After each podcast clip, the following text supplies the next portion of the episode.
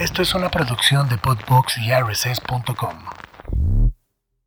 Hola, ¿cómo están? Esto es el podcast Mamá sin Límites y estás aquí porque sé que eres exactamente eso. El título de este podcast, Una Mamá sin Límites. Mamá sin Límites. Con Vero Ale. Comenzamos. Hola, Mamá sin Límites.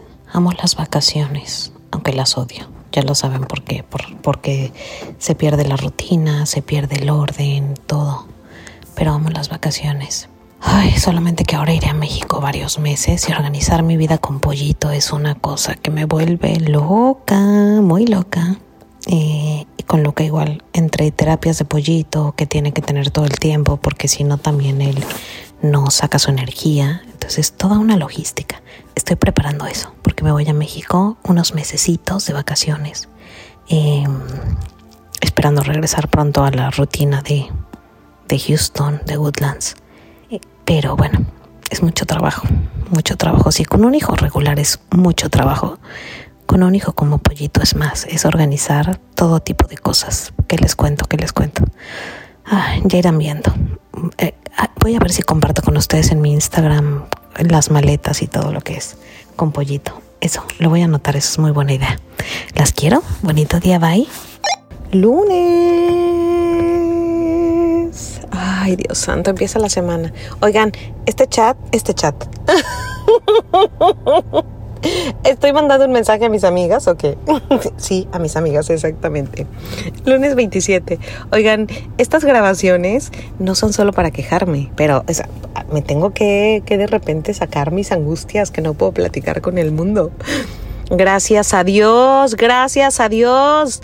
Las en dos semanas me voy de vacaciones a México después de creo que tres años que no piso México, que no me como unos verdaderos tacos al pastor. O sea, estoy más que feliz, más que traumada. Eh, y la queja es las maletas, señoras, las maletas. Cuando hacía mi maleta, odiaba hacer mi maleta, pero ahora tengo dos hijos. Gracias a Dios yo no soy la clásica esposa que le hace la maleta al esposo. Él ama hacer su maleta. De hecho, me ayuda con las maletas, pero pero no, no, no, no, no. Es que se tienen que imaginar una maleta de pollito. Insumos médicos, me voy más o menos entre uno y tres meses, todavía no sé exactamente el tiempo. Eh, dependo de algunos trámites que tenemos que hacer en México. Eh, imagínense una maleta para insumos médicos de un niño que diario le cambias cosas en el cuellito, en, en, la máquina de succión, en la máquina no sé qué. Para empezar, el estrés y la ansiedad de que se te olvide algo, que me ha pasado miles de veces. Después el estrés de que llegue la, la maleta, que una vez no llegó y casi, casi golpeó a una mujer, se los juro, algún día les contaré esa historia. Este, es cañón, es cañón. Estoy en esa semana haciendo maletas. Eh, pásenme sus tips cuando hacen maletas, cómo le hacen. Y otra cosa, eh, hagámoslos con tiempo, eso sí. O sea, todavía me falta una semanita para irme y ya empecé con la de insumos. Y me acabo de dar cuenta que me faltan un chorro de cosas. Entonces, a ver qué voy a hacer. Las quiero. Bonito día. Disfruten. Bye. El título del capítulo de hoy.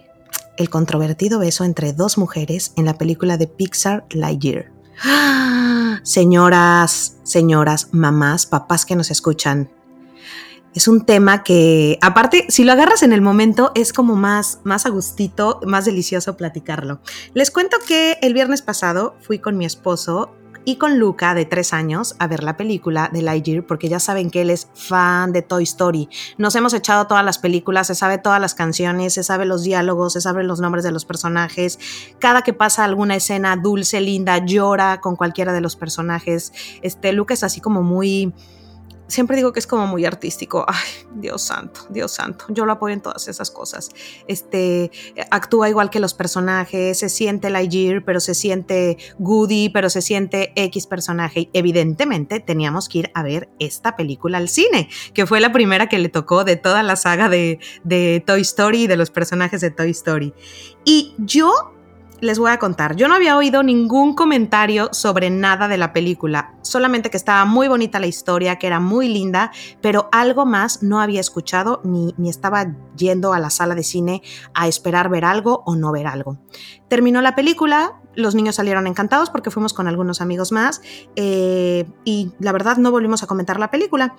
Y después, al día siguiente, fuimos a comer Juan y yo y ven que mi esposo y yo somos como super fans de cualquier cosa que sea de Disney, Disney World, los personajes. Eh, Luca apenas tiene tres años y ya fuimos dos veces a Disney.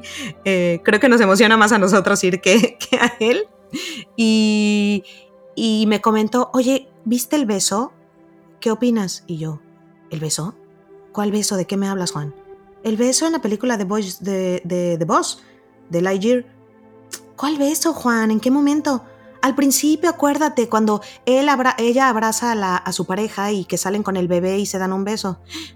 Juan, nunca me di cuenta del beso, no me di cuenta. ¿Cómo que no te diste cuenta? No, no lo vi, te lo prometo. ¿Te has de haber quedado dormida? No, no me quedé dormida. Sí me quedé dormida ya hasta el final. Casi siempre me quedo dormida, como al final de las películas, pero el principio me lo eché perfecto. Esa parte de cuando regresaba cada cuatro años, eso sí lo puedo contar, no estoy bombereando, no estoy vendiendo la película, cada cuatro años, eso me lo eché perfecto, pero no me di cuenta del famoso beso. Y entonces Juan me dice, ¿qué opinas? Y yo, pues, pues, ni me di cuenta, imagínate, que pues es que es lo más normal, que es algo natural. Y él me platica que platicando con algunas personas que también son fans de, de todo Disney, Pixar y los parques y todo eso, que llegaron a la conclusión que estaba bien, pero que no era necesario. Que no tenía nada de malo, pero que no era necesario. Que simplemente no era necesario.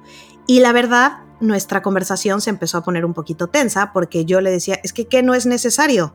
O sea, es que no quita ni aporta, ni da, ni nada, simplemente es un beso. No, no es simplemente un beso, simplemente no era necesario. Pero ¿por qué no es necesario si solo es una muestra de amor entre una pareja?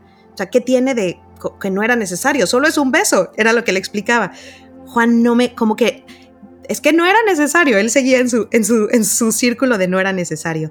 Entonces, a partir de ahí y de esa discusión, que aparte nunca la cerramos, de verdad, nos empezamos los dos a poner muy intensos defendiendo nuestro punto de vista y, y no le hemos dado como el cierre a esa plática y por eso mismo eh, quería, quería buscar y platicar con alguien que nos pudiera guiar, mamás. Porque aparte lancé una encuesta en, en mi Instagram y las respuestas son muy extremas. En algún momentito les leo algunas de sus respuestas. Desde ¿Cómo le explico a mi hijo que dos mujeres estén dando un beso? Este, no era necesario, hasta, por supuesto que no voy a llevar a mi hijo de tres años a ver la película, por supuesto que no quiero que, se vea que se besan dos mujeres, eh, no quiero influir en su sexualidad y hacer que se haga tal vez un niño eh, o una niña eh, lesbiana, gay, lo que quieran de lo que quieran o el discurso que, que, usen para definir estas, estas nuevas, nuevas cosas. No nuevas cosas, porque siempre han existido. Estos nuevos términos, quería decir, ¿no? Entonces, para no equivocarme y justo no usar los términos correctos y no hacer cosas incorrectas, nuestra invitada de hoy es Regina Novelo. Es nuestra invitada que es bióloga, es educadora sexual infantil, terapeuta breve, especialista en niños y adolescentes, coautora de cinco cuentos y un libro, Ati el dragón de las estrellas, Ati y su caja de besos, Ati corazón de cristal, Ati el guardia de los sueños, el guardián de los sueños y Ati guarda un secreto. Escribió el libro a un clic de distancia. La pueden encontrar en Instagram con un contenido súper interesante en arroba edusex punto integral. Y también la pueden encontrar en Facebook en Educación Sexual Integral. Si necesitan algún taller, eh, crean un grupo con sus amigas o en la escuela de sus hijos, ella también da talleres muy buenos sobre estos temas. Y muchísimas gracias, Regina, por, por darnos tu tiempo y tu espacio. De todo corazón, gracias. Al contrario, mil gracias por esta invitación. Yo feliz de estar aquí, por sobre todo porque, como dices, ha sido todo un tema la película te escribí qué día, creo que fue el sábado. Ah, el domingo, el sábado después de la discusión con mi esposo o el domingo. Y fue así, por favor, dime que tienes tiempo, tenemos que grabarlo ya. Y tú ibas entrando justo al cine. Cuéntame qué viste en el cine. Justo entré a la película porque le dije a mi marido, vamos a tener que ir a verla porque quiero saber de qué estamos hablando. En el momento de empezar a oír tanta discusión, dije, bueno, yo quiero ver ese beso, ¿no? Y que bueno, como dices, no les vamos a platicar la película, pero es un beso de saludo, ¿no? O sea, ni siquiera es un beso en la boca, el romántico de fueron felices para siempre y se dieron el beso aquí súper, este, súper romántico. Se saluda a la pareja con un literal, como dicen los niños pequeños, un kiko en la boca, así, ya, pasó, ¿no? como seguramente nos saludamos muchísimos de nosotros con nuestra pareja y ya. Sin embargo, ha creado mucha polémica y aquí me gustaría un poquito como analizar cuál es nuestro miedo en el fondo. Como mamás, como papás, como adultos, ¿cuál es nuestro miedo en el fondo? Porque tocas un punto muy importante cuando comentas eh, la reacción de tu hijo, ¿no? O sea, ellos en general tan chiquitos, 3, 4, 5 años, 6 años, ni lo ven, ni lo perciben, lo consideran totalmente natural. ¿Por qué? Porque nosotros traemos en la mente otro, otro chip de lo que es la sexualidad a lo que tienen los niños. Ellos están sin prejuicios, sin mitos, sin sin nada. O sea, ellos vieron un beso entre dos personas que se aman, punto y ya. Es más, ni siquiera estoy segura si un niño de tres años, cuatro años, entendió que eran pareja. ¿Me explico? definitivamente, definitivamente. Es, es, que está cañón cómo proyectamos nuestros, ¿qué será? Nuestros prejuicios, tal vez, o nuestros miedos a nuestros hijos. ¿Qué pasa? ¿Qué, por, qué, por, qué, por ejemplo, te voy a leer algunos comentarios, que era lo que comentaba. Eh, alguien puso, se espantan por una mini escena cuando los dejan ver TikTok o chicas casi desnudas o series de narcos. Yo, yo la fui a ver con mi hijo de cuatro años y la gozamos al 100%. Hagamos un mundo con amor. Eh, los niños imitan. Esa, por ejemplo, ¿cómo? ¿Cómo los niños imitan? Si ven ese beso entre dos mujeres y llevo a mi hija, va a imitar eso. ¿Es verdad eso? Hay una parte que es verdad y hay una parte que no es verdad. A ver, los niños pequeños necesitan aprender a vivir en el mundo del adulto, necesitan aprender a vivir en una sociedad.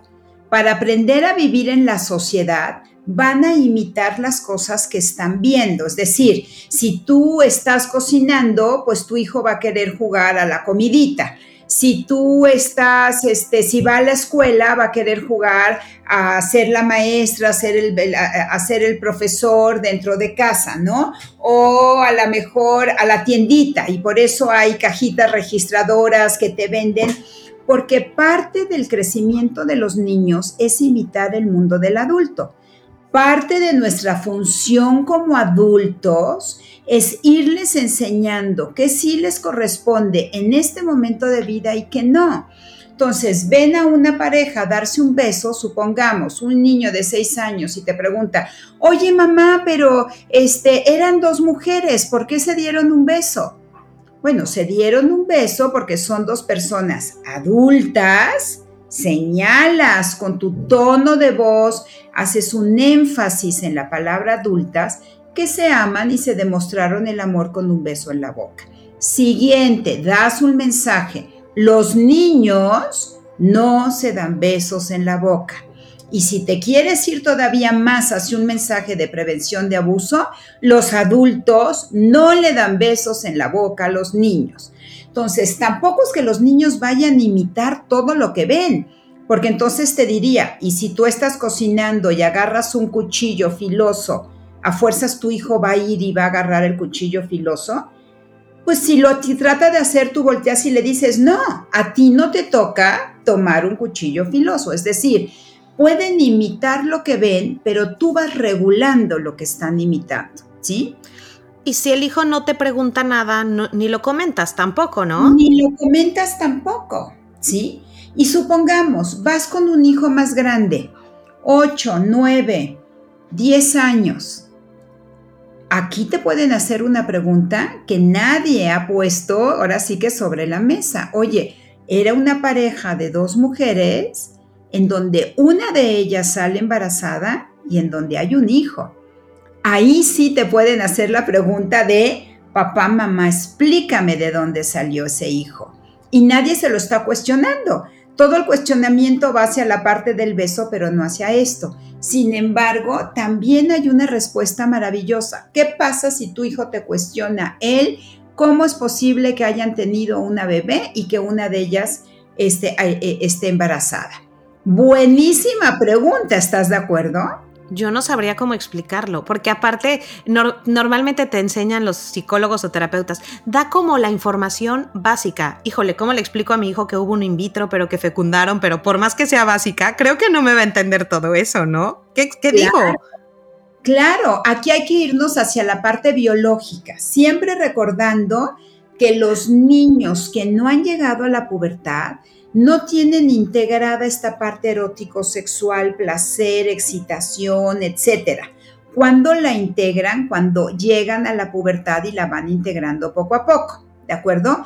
Antes, nuestra explicación tiene que ser meramente biológica. ¿Y cómo lo podemos hacer? Pues mira, hay, por ejemplo, ¿sí? Es una pareja en donde los dos son del mismo género Sabemos que se necesita un óvulo y un espermatozoide para que se forme un bebé. Punto. Ahí no hay vuelta de hoja. La biología nos dice que se necesita de un óvulo y de un espermatozoide para que se forme un bebé. ¿Cómo lo hicieron ellos? Bueno, pues afortunadamente hay doctores, doctoras que nos pueden ayudar en esta parte. Hay personas que pueden donar esos óvulos o esos espermatozoides para que otras parejas se puedan, puedan tener un bebé. Entonces los juntan afuera el doctor en una cajita especial que se llama cajita de Petri, se forma ya, ¿no? Ese pequeño embrión y lo ponen en el útero de esa mujer. Hasta ahí tienes que llegar, no más. Y lo estoy poniendo, lo estoy explicando en el caso de que alguien, que algún niño llegara a notarlo y te llegara a hacer la pregunta. Pero te digo algo, la película eh, está, es tan maravillosa que te lleva más hacia toda la parte del gatito, que es un personaje increíble, que nos habla de las emociones, se va más hacia la preocupación de vos, de cumplir su misión, de poder salvar eh, el la situación, no voy a decir más, ¿no? Pero de todo el esfuerzo que él hace, la película nos demuestra una gran amistad.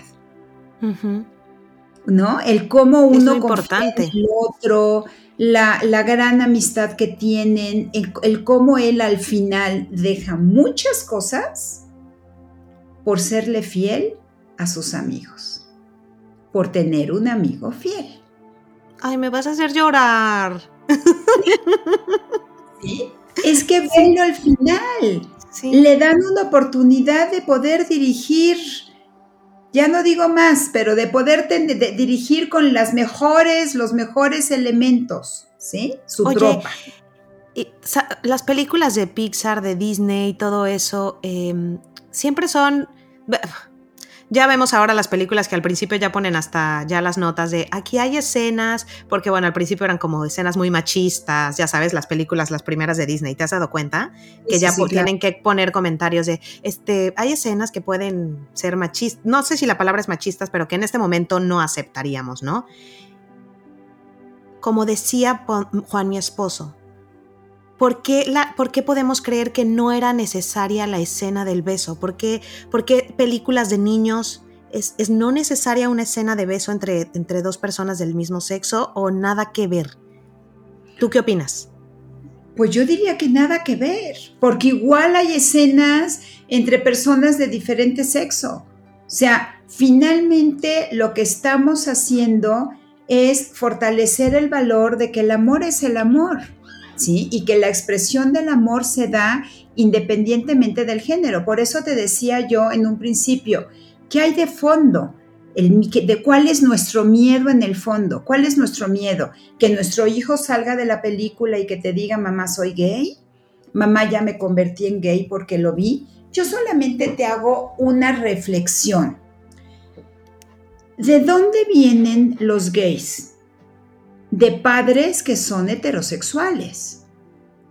Es una pareja heterosexual que tuvo un hijo, una hija, y que ese hijo, esa hija, con el paso del tiempo, cuando llegó a la adolescencia o a la edad un poco más madura, descubrió que es gay, descubrió que es homosexual.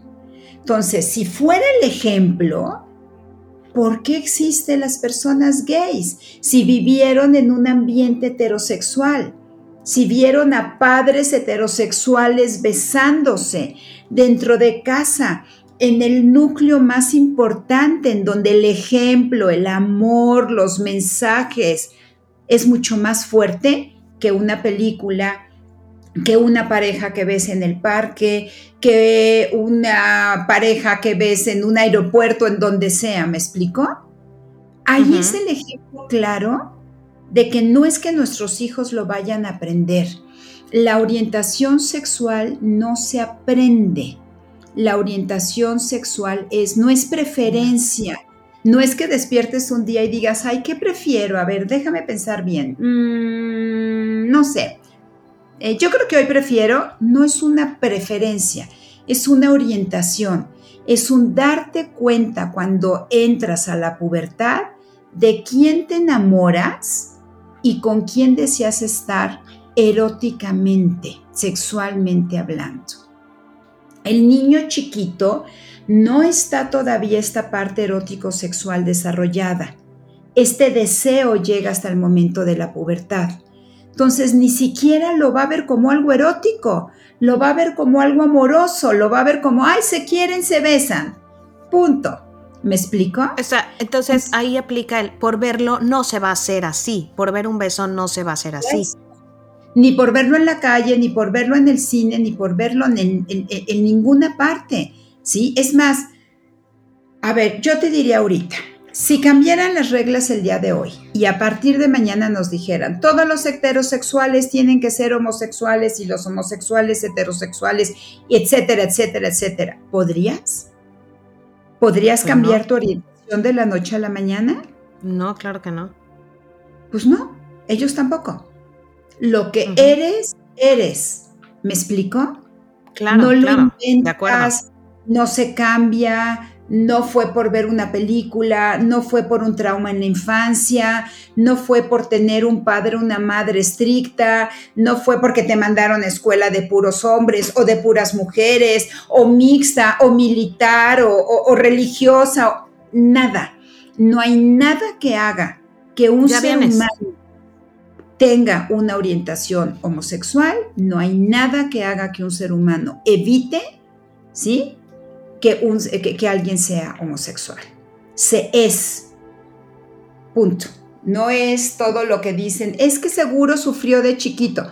¿Y quién no ha sufrido de chiquito? Es que seguro tuvo unos papás que lo regañaban. ¿Y a quién no lo regañaron de chiquito? Es que seguro fue a escuela de puras mujeres y entonces una escuela de puras mujeres es fábrica de, personas que, este, homosexuales o fue a escuela de puros hombres o no tiene nada que ver. Son nuestros miedos. Es el miedo a confrontarnos con la posibilidad de tener un hijo o una hija gay. Ok, y entonces para, para las personas que de repente comentan alrededor de ti, eh, es que el, el, hecho de que los expongas a eso, o sea, ya sabemos que venimos, no va a influir en nada, ni en que sea bi, ni en que sea no sé qué. Como dices, ya vienen, que nos quede claro a todos los papás. Si tu hijo va a ser homosexual, es porque así venía en su genética y así le tocó por más que los papás haya sido un hombre y una mujer, él lo trae desde que nació. No se va a dar cuenta desde chiquito, ¿no? Tal se va a dar cuenta, como dices, en la pubertad, ya, ¿no? Es que te tengo que contar una cosa. Por ejemplo, mi hijo, un... ¡Ay! Es que cuando Luca escuche el podcast me va a odiar seguramente en algún momento. Eh, no, ¡ay! La hija de una amiga. la hija de una amiga. El hijo de una amiga. Ajá, un niño. Eh, va a la escuela y sus amigas, por ejemplo, todas van al ballet. Y evidentemente él quiere ir al ballet porque sus amigas todo el día en la escuela van a ballet. El hecho de que yo lo lleve al ballet, porque hasta tal vez él quiere ser bailarín, ¿estás de acuerdo? O sea, ¿qué tiene que ser bailarín? Los bailarines no son... Y tenemos uno de los bailarines más famosos, ¿no? En, México, mexicano. Exacto. Y, y no por eso ni tienes que ser gay o no tienes que ser gay, que no me importaría nunca en la vida. O sea, lo que decidan mis hijos siempre. Pero para mí es, si a él le llama tanto la atención bailar y quiere ir a ballet, pues ¿qué tendría de malo? ¿No? Tiene tiene tres años, o sea, ni siquiera ubica que es nada, ¿no? Para mí no hay género ni en el ballet, ni en el jazz, ni en los colores, ni nada. ¿Por qué de repente la gente alrededor cree que si, que si lo llevas, lo estás como acercando a eso, como a que, a que se convierta en, o a que tenga esos gustos, en lugar de que tenga gustos más masculinos? Porque he oído ese tipo de comentarios o me han hecho ese tipo de comentarios. Desde, ay, qué valiente, que tampoco se me hace que sea valiente porque lo llevo al ballet, ¿no? Por cero hasta, pues mejor espérate a que sea más grande y él decida. Tú no, tú no se lo presentes. Pues es que no es que yo se lo presente, es que él, él fue el que me dijo que quería que lo llevara al ballet. ¿Y por qué no lo llevaste primero al fútbol? Pues porque no me dijo que lo llevara al fútbol primero, me dijo primero que lo llevara al ballet, por eso lo llevé al ballet. Eh, uno no va a influir, ¿no? En que su hijo sea o no sea. Creo que nuestra función es justo acercarlos a sus talentos. Claro, y, entonces, a, ver, te la volteo. Si tuvieras una hija que quisiera ir a jugar fútbol, ¿te, ¿sería un tema siquiera para cuestionarlo? No creo, no sé por qué porque estamos muy marcados por estereotipos sociales. ¿Sí? ¿Qué es un estereotipo? Lo que la sociedad te dice que tiene que ser, cómo tiene que ser el hombre y cómo tiene que ser la mujer. Entonces, la mujer, el hombre, perdón, tiene que ser fuerte, audaz, rudo, valiente, no llorar, no, este, no pedir ayuda, ser capaz, de devolver la violencia con violencia, etcétera y lo estás dejando desprotegido. Porque el día que ese niño, tocamos madera, sufra un abuso sexual o una violencia física, la que sea, con tal de ser macho, fuerte, audaz, etcétera, se va a quedar callado. Y le va, le va a generar tal vergüenza llegar y decirte, mamá, me están golpeando en la escuela y no sé qué hacer. Mamá, estoy viviendo un abuso y no sé qué hacer. No me pude defender. No le pude decir que no a mi abusador, a mi agresor. Entonces, lo estás dejando desprotegido. Y la mujer, ¿cuál es el estereotipo? Tenemos que ser lindas, hermosas, un ser para el otro, delicadas, tranquilas. Calladita te ves más bonita. No te quejes, no seas grosera, no respondas, ¿no? Eso es, y voy a decir la palabra tal cual, eso es de perras, no estés respondiendo de esa manera, no seas agresiva, no te defiendas. Y entonces el día que vivimos una violencia, ¿qué hacemos? Nos quedamos calladitas. Y además, angustiadas por no agradar al otro, porque estamos hechas, y lo estoy poniendo entre comillas, para agradar al otro. Tengo que ser delgada, linda, delicada, bonita, agradable bien hablada. Y no es cierto, el mundo no es así. El mundo no es hacia un lado o hacia el otro. Eso está desprotegiendo a nuestros hijos. Entonces, ¿qué sucede con el hombre? Algo que a mí se me hace durísimo. El hombre a lo largo de su vida tiene que ir demostrando que es hombre, Vero. Nosotras no tenemos nada que demostrar. Ellos tienen que demostrar que son fuertes, que son audaces, que no son femeninos, que no demuestren sus emociones, que no demuestren debilidad. Y entonces, ¿cómo lo vas a llevar al ballet? Está demostrando una parte sensible, artística. No, mételo al fútbol para que corra, para que saque su testosterona, para que sea rudo, para que golpee al otro, ¿no? Es más, estamos equivocados. Mételo al fútbol americano para que haya trancazos de adeveres. ¿Qué nos pasa como sociedad? El hombre tiene que demostrar que es hombre, que está dispuesto en el aspecto sexual, Sí, ah, es que los hombres, como que, y sobre todo en México, ¿no? El hombre no puede estar como en contacto con sus emociones, con su parte femenina, porque al final los hombres también tienen su parte femenina, las mujeres tenemos nuestra parte masculina, y es como bonito esa, eh, equilibrar esas dos partes, ¿no? Una mujer no siempre tiene que ser, o si yo tuviera una hija, tengo dos hijos, eh, me gustaría, evidentemente, que sea una mujer fuerte, eh, que, tenga carácter, que sea dura, que se sepa defender, eh, todo lo que dices, no tiene que ser bonita, calladita, linda, la faldita, chiquita, eh, eh, no opino, no digo, me callo, me trago mis emociones. Y el hombre igual, trágate tus emociones, niño desde chiquito, los niños no lloran, los niños tienen que, empujar al de al lado y no se dejan, los hijos, los niños son valientes. ¿Y por qué no, no lloran? ¿Y por qué no están en contacto con sus emociones? ¿Y por qué no van a bailar con una canción bonito si les gusta o ir a ballet? Eso no te hace ni más hombre, ni menos hombre, ni más gay, ni menos gay, ni nada. Es más, yo ni siquiera le llamaría características femeninas o masculinas, yo le llamaría características del ser humano, punto. Exacto, punto, exacto. El ser humano siente, el ser humano está en contacto con sus emociones, el ser humano tiene emociones.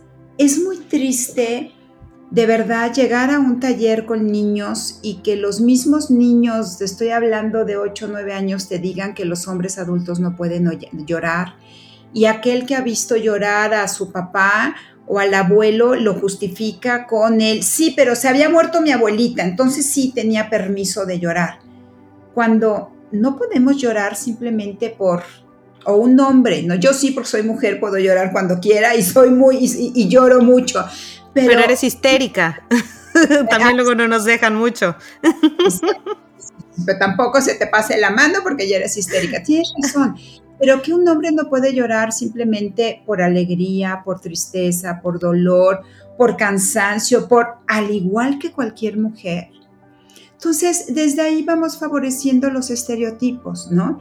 Y es increíble ver cómo no nos genera conflicto que los niños estén jugando videojuegos con un alto contenido de violencia, con un alto contenido sexual que ya llega a cuestiones pornográficas, con un alto contenido de miedo.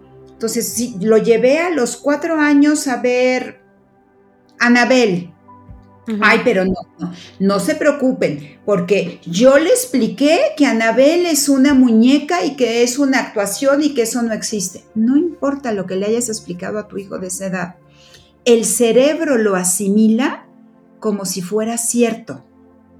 El niño que es menor de 7 años no tiene la capacidad para poder identificar qué es real y qué es ficción y el cerebro sufre ante la violencia, el miedo y la violencia unada a escenas sexuales, el cerebro sufre.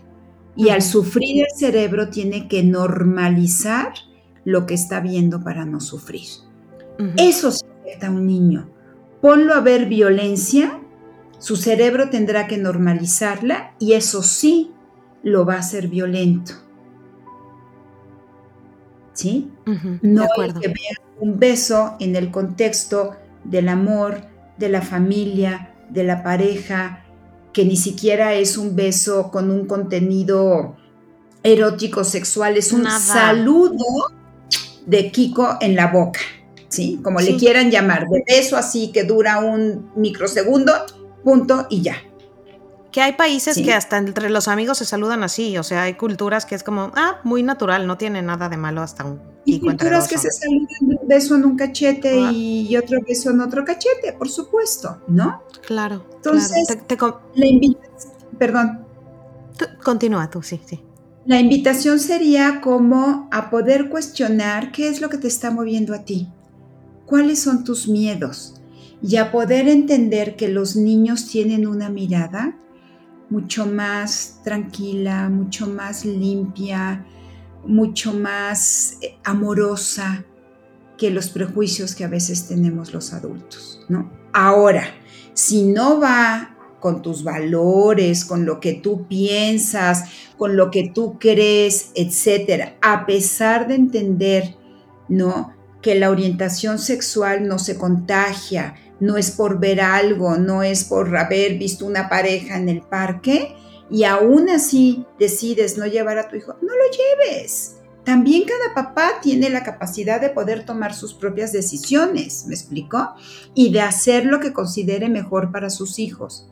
Pero no el dejar de hacerlo por el miedo de que mi hijo va a cambiar su orientación sexual por haber visto esta película o va a tener un mal ejemplo de vida. O sea, luego vemos películas, series, etcétera, donde hay violencia entre una pareja heterosexual y eso no nos preocupa. No importa, la violencia es violencia, sea como sea. entre la pareja que sea, como sea. Eso sí preocúpate. Tres contenidos que los niños no deben de ver. Contenido de violencia, contenido de miedo, terror, que sufres, ya sabes, de lo va a matar, lo va a asesinar, ahí está la sangre, ya le cortó la cabeza, etcétera, y contenido de pornografía. Eso sí afecta la mente de tu hijo, su conducta, su mente, muchas cosas. Lo otro pasa a ser parte de una película en donde pues pasó desapercibido. Exactamente para algunos niños. Te voy a hacer algunos, te voy a leer algunos comentarios de, ayer en, en, mi Instagram. Soy old fashion. Mi, mi hijo era y es hipersensible y me hubiera preguntado mil cosas que no son. Bueno, pues sí, nosotros ya la vimos y nos encantó. Love is love, exacto, creo que estamos de acuerdo. Creo que sí, creo que sí tenemos que explicarles muy bien a nuestros, a nuestros chiquitos. Bueno, eso ya lo platicamos aquí, eh, ya, nos, ya nos enseñó Regina cómo podemos explicar todo eso. A sus hijos, a sus hijos sin supervisión, donde ven cosas peores y no se escandalizan. Exactamente, ya hablamos también de los tres contenidos que, que definitivamente no deben de ver. Informarse y decidir. He leído que no vale la pena para niños trama y no los llevaré a verla. Que no vale la pena para los niños, que no tiene que ver nada el beso en la trama, que no las, y no lo va a llevar a ver a la película. Y se vale, se vale decidir como papá, el decir, esto es lo que para mí en este momento es lo correcto y no quiero que mis, que mis hijos lo vean. Adelante. Yo lo que, lo que pienso es que el la trama no es muy sencilla para niños muy pequeños. Para empezar. eso de entender que, la hipervelocidad y entender que tienen que salvar otro mundo y entender que de repente hay dos este, boss, o sea, no está fácil la trama para niños de 3, 4, 5, 6 años, ¿no? O sea, yo te aseguro que de la trama tu hijo se perdió mucho. ¿Por qué? Pues porque tiene 3 años y no lo logra entender. Ya a partir de los 6, 7, 8 pueden como poder entender la trama, ¿no? A ver, la clasificación de las películas y de todo, videojuegos, películas, etcétera, eh, se da tomando en cuenta dos aspectos muy importantes. Uno, el tipo de contenido que vas a ver. Lo vuelvo a repetir, si hay contenido de violencia, de miedo, terror o sexual. Y dos, la capacidad cognitiva, ¿sí? Que tiene el niño para poder entender lo que se ve. ¿Me explico? Una es el contenido y la otra es, ¿te va a poder entender la trama de lo que estás viendo o no te va a poder entender? Son las dos puntos que se consideran para poder dar una clasificación. En mi pensar, muy humilde, siento que muchos niños de 4, 5, 3, 4, 5, 6 años no entendieron bien la trama de la película. Exactamente. Creo que aparte los niños más chiquitos realmente van a ver la película solamente por los cohetes, pero por el perrito, pero por el espacio, por los colores y no por nada ni de la trama ni, del, ni de otras cosas. O sea, van a ver como lo básico, lo básico. Por ver a vos. Punto. Exacto, vos, exacto, Regina. Ay, Regina. Me das muchísima paz con esto y creo que a todas las mamás nos das muchísima paz. Eh, y lo más importante, y creo que la conclusión que, llegamos con lo que nos acabas de decir, uno, para mí, y dime si estoy mal en algo o si o agrega lo que se me pase. Creo que es muy importante que a cierta edad sí hablemos de estos temas, ¿no? Como besos, como sexualidad, eh, todo eso. Creo que cuando tu hijo te empiece a preguntar qué es, lo tienes que hacer, eh, lo tienes que hacer algo platicable, para que no pase lo que pasó en las generaciones de nuestros papás y de nuestros abuelos, que existan violaciones y que cuando hablaba un niño le decían que estaba mintiendo porque ni siquiera sabía cómo explicarlo, porque le daba pena hablar de cosas de su cuerpo, porque le daba pena eh, decir que lo habían tocado y sentía que era corresponsable también en algo así. Eh, hablar de, de, estos temas hace que la sexualidad sea como un, algo que tu hijo vaya a tener la confianza para compartirlo. ¿Estás de acuerdo conmigo? Pero a la edad que él te lo empiece a, a también como a sacar o aunque no platique, nosotros se lo podemos empezar a presentar también para que, para que sepa el hecho de que nadie te puede tocar ahí, nadie puede hacer eh, ciertas cosas, nadie te puede dar un beso como en la película, por ejemplo, ¿no? Cuando, cuando son chiquitos. ¿De acuerdo? Totalmente, podemos ir brindando una educación sexual integral. ¿A qué me refiero con integral? Una educación que va más allá de brindar información, que le permite al menor eh, desarrollar habilidades emocionales, habilidades sociales y habilidades de prevención para el abuso. Hablemos de sexualidad, cambiemos nuestro nuestra definición de lo que es la sexualidad. De verdad, eh, los invito, las invito a poder tomar un curso conmigo, a poder cambiar esa visión, a poder entender que la sexualidad es una parte natural de nosotros, que es un aspecto central del ser humano y que ahí está desde que nacemos hasta que dejamos de existir. De acuerdo, de acuerdo.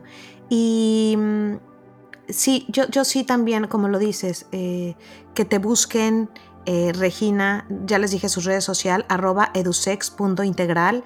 Eh, si de repente no sabes, como yo cuando me pasó lo del ballet, y, no sabía si, si llevarlo era acercarlo más, y, me acuerdo que hablé con mi cuñada y me dijo, pues llévalo, y al final sí salió y no le gustó, acabó no gustándole ni siquiera el ballet, ¿no? Pero fue una discusión en el momento en mi casa de cómo lo llevas, ¿no? Primero ahí en lugar del fútbol.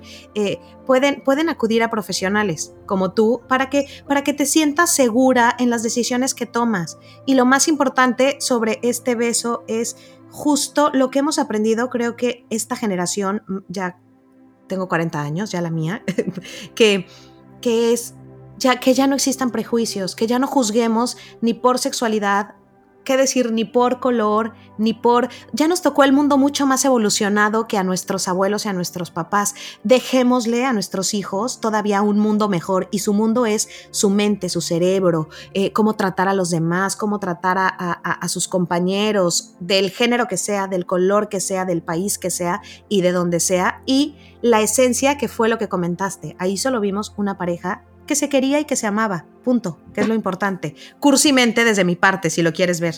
Exacto, exacto, ver. Regina, gracias por tu tiempo. Les repito, arroba edusex.integral o en, o en Facebook, Educación Sexual Integral. Eh, busquen alguno de sus talleres sobre sexualidad. Si no saben cómo acercarse con sus hijos con este tema, búsquenla por favor. Y algo con lo que te quieras despedir, con lo que quieras cerrar este, esta plática de este escandaloso beso.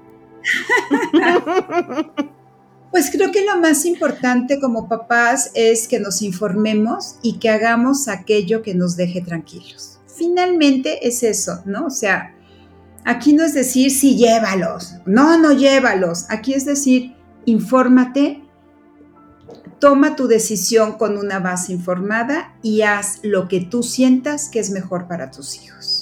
De acuerdo, muchísimas gracias. Te mando un abrazo y gracias por tu tiempo de última hora, que esta plática salió muy rápido. Teníamos que platicar con todas las mamás de Mamás Sin Límites. Al contrario, muchísimas gracias. Nos vemos pronto. Tenemos que hablar de otras cosas cuando tengas tiempo con más calma. Por supuesto que sí. Muchísimas gracias. Gracias por tu tiempo. Y mamás sin límites, a todas ustedes también muchísimas gracias por escucharnos. Espero que les haya servido, estoy segura que sí, que, se queden tranquilas, que se queden en paz. Y nada más quiero cerrar con algo, porque de repente creo que hice algunas entonaciones en algunos comentarios como, como más de yo no voy a llevar a mi, a mi hijo o yo no quiero que vea eso y tal vez lo hice como en un tono más de no voy a llevar a mi hijo. No fue juzgón, nunca será juzgón, siempre lo más importante y creo que eh, aquí empezamos justo con el beso, es respetar respetar siempre las opiniones de los demás. Y si tal vez yo el domingo discutí con mi esposo y tal vez no respeté o entendí mucho su punto de vista, creo que, lo que aprendí después de esta plática es justo eso. Bueno, es su punto de vista, él tiene su punto de vista, yo tengo mi punto de vista, todos tenemos un punto de vista diferente, se vale. Eh, nada más siempre busquemos las herramientas para respaldar nuestros puntos de vista para el día que nuestros hijos nos pregunten, pues tengamos tengamos ahí la información correcta y certera que, les dé información positiva hacia el mundo, hacia la vida y hacia ser los hijos, niños más seguros. Las quiero mucho, nos vemos en el próximo capítulo, no sé de qué va a ser todavía, bye, hasta la próxima.